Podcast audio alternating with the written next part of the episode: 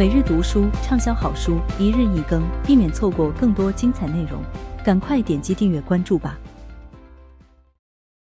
元宇宙时代第五章：人类与人工智能机器人在元宇宙的较量。人工智能是一个吸引了广泛关注与讨论的话题。我们在阿尔法围棋 （AlphaGo） 与围棋九段选手李世石的较量中已经看到，人工智能以软件与数据的形式存在，因此。人工智能也是虚拟世界中不容小觑的一种力量。在虚拟世界中，人工智能通常发挥三种功能：第一，用来管理虚拟世界中的 NPC 角色。在一款游戏中，需要由各种各样的角色来构成一套连贯的世界观，推动剧情的走向，形成玩家之间的互动。如果一些角色比较中立，需要执行的任务重复性较高，或者如果由真人玩家来扮演，会过于无趣。那么这些角色就会由 NPC 来替代，通过人工智能对其进行控制，让他们像真人一样在游戏中活动。这些角色对于丰富人们在虚拟世界中的体验非常重要，因为总有一天，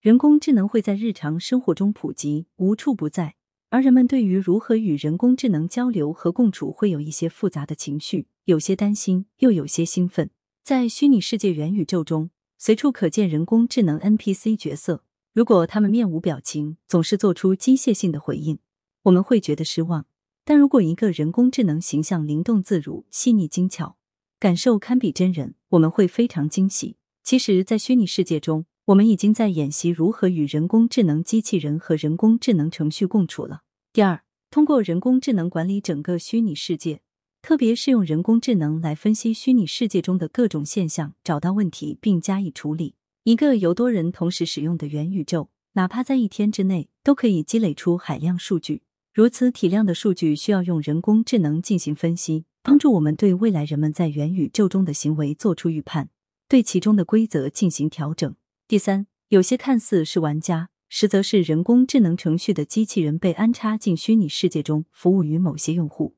我们把这些人工智能程序称作代理机器人 （bots）。这些代理机器人可以在元宇宙中代替玩家操作角色。与 NPC 不同，代理机器人对角色的控制与真人对角色的操控方式一样。举例来说，假设我在元宇宙中是一个猎人，但我不想直接操控我的角色，于是我会使用一个代理机器人来替我操作。你大概会想，你来到元宇宙就是因为想要享受这个世界，为什么反而找一个人工智能机器人替你来控制自己的人物？其实这与每个人在游戏中的个人选择和目的有关。进入元宇宙为了体验交流与探索乐趣的人，不常使用代理机器人。使用它的通常是想在游戏中把人物快速升级、四处炫耀的人，或是想快速集齐某些物品以出售给其他玩家来赚钱的人。代理机器人的使用在大多数游戏中都是被禁止的，甚至在现实世界与虚拟世界中的许多地区会被认定为违法行为。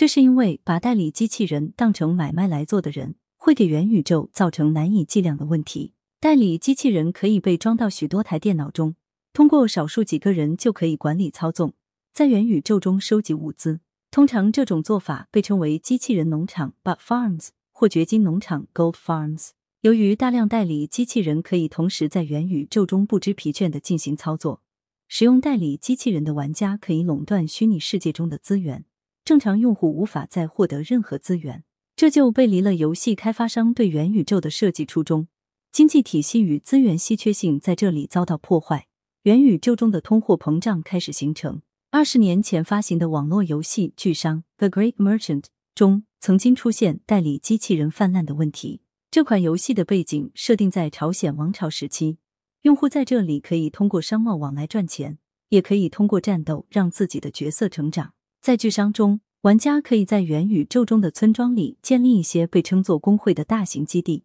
但吞并一个工会需要投入大量资源。与正常玩家通过直接控制自己的人物来收集资源不同，由程序自动控制的代理机器人可以组团而来，一刻不停的采集资源，慢慢从其他玩家手中窃走大量工会。你可能也想到了，这个元宇宙中有对非正常操作进行举报的功能。然而，结果却是代理机器人的使用者普遍会对举报他们的游戏玩家进行打击报复，导致清理这个元宇宙中的代理机器人越发困难。另外，许多元宇宙为了给用户提供最佳的使用体验，会限制同时进入某一个区域的用户数量。由于代理机器人持续主宰着这些区域，正常用户完全无法进入。有一些物品只能在规定时间内使用，但由于用户无法在有效时间内进入元宇宙，导致购买了上述物品的用户大为恼火。正常用户终日被代理机器人搅得苦不堪言。于是，最后玩家们关闭了巨商的 Fan Cafe 论坛，游戏玩家的互联网社区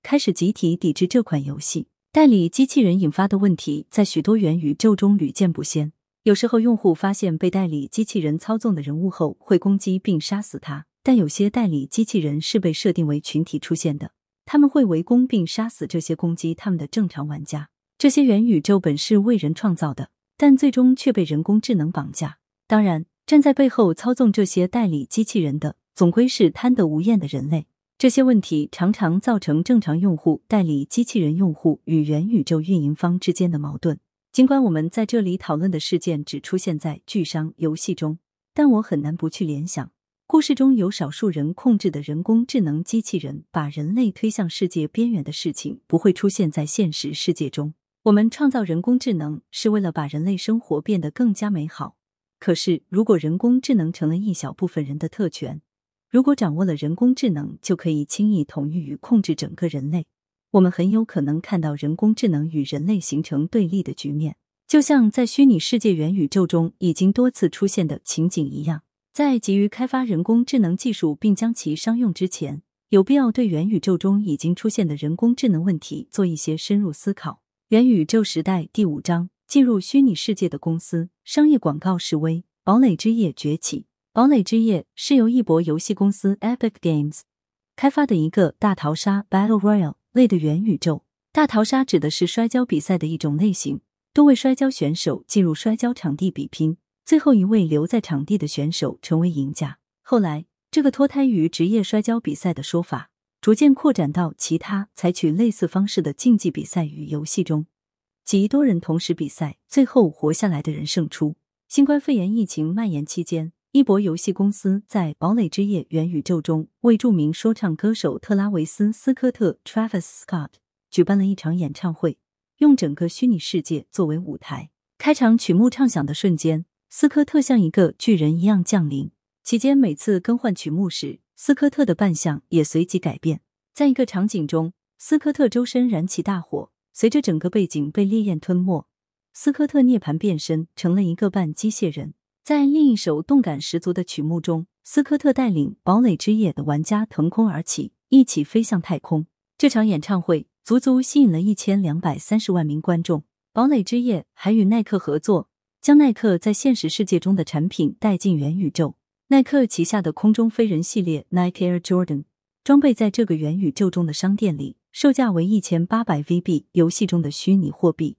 这套商品系列被嵌套进游戏中。如果有玩家购买了这个系列，并且完成了游戏中的特定任务，还可以获得额外的福利。堡垒之夜与漫威也进行了合作，把漫威电影中各种超级英雄使用的武器在游戏中重现。这样的合作代表了一种新型的创收模式。像耐克与漫威这样看上去与虚拟世界元宇宙没有关系的公司，把自己在现实世界中的知识产权授权给虚拟世界元宇宙来使用，并从中赚取收益。截至二零二零年五月，已有超过三点五亿人进入过这款游戏。从花样繁多的商业合作来看，一博游戏公司应该不只是把《堡垒之夜》定位为一个单纯的大逃杀游戏，而是会尝试把它打造成自己旗下一个包罗万象的综合世界。目前，如果要网上购物，我们需要打开浏览器，登录邮箱，然后打开一个窗口后再次登录。如果想要使用通信软件，我们需要打开应用软件后再去登录。许多人预测，这种互联网的使用方式以后会改变。他们认为，我们会在一个统一的元宇宙中工作、购物、与他人交流，就像在真实世界中一样，获得综合的体验。尽管现在要说出这样的元宇宙会是什么样，由谁来创造还为时尚早，但堡垒之夜未来的走向与动态值得我们密切关注。一博游戏公司的创始人蒂姆斯威尼曾经希望把堡垒之夜打造成一个源于游戏但高于游戏的世界。他说：“虽然目前《堡垒之夜》是款游戏产品，但他不确定未来《堡垒之夜》会走向何方。”与此同时，亚马逊前员工、现风险投资人马修·鲍尔指出，《堡垒之夜有可能发展成为我们此前想象中能够涵盖一切的元宇宙。我相信几年之内，堡垒之夜能为我们呈现的将不只是它现在的模样。感谢您的收听，避免错过更多精彩节目，赶快点击订阅和关注吧。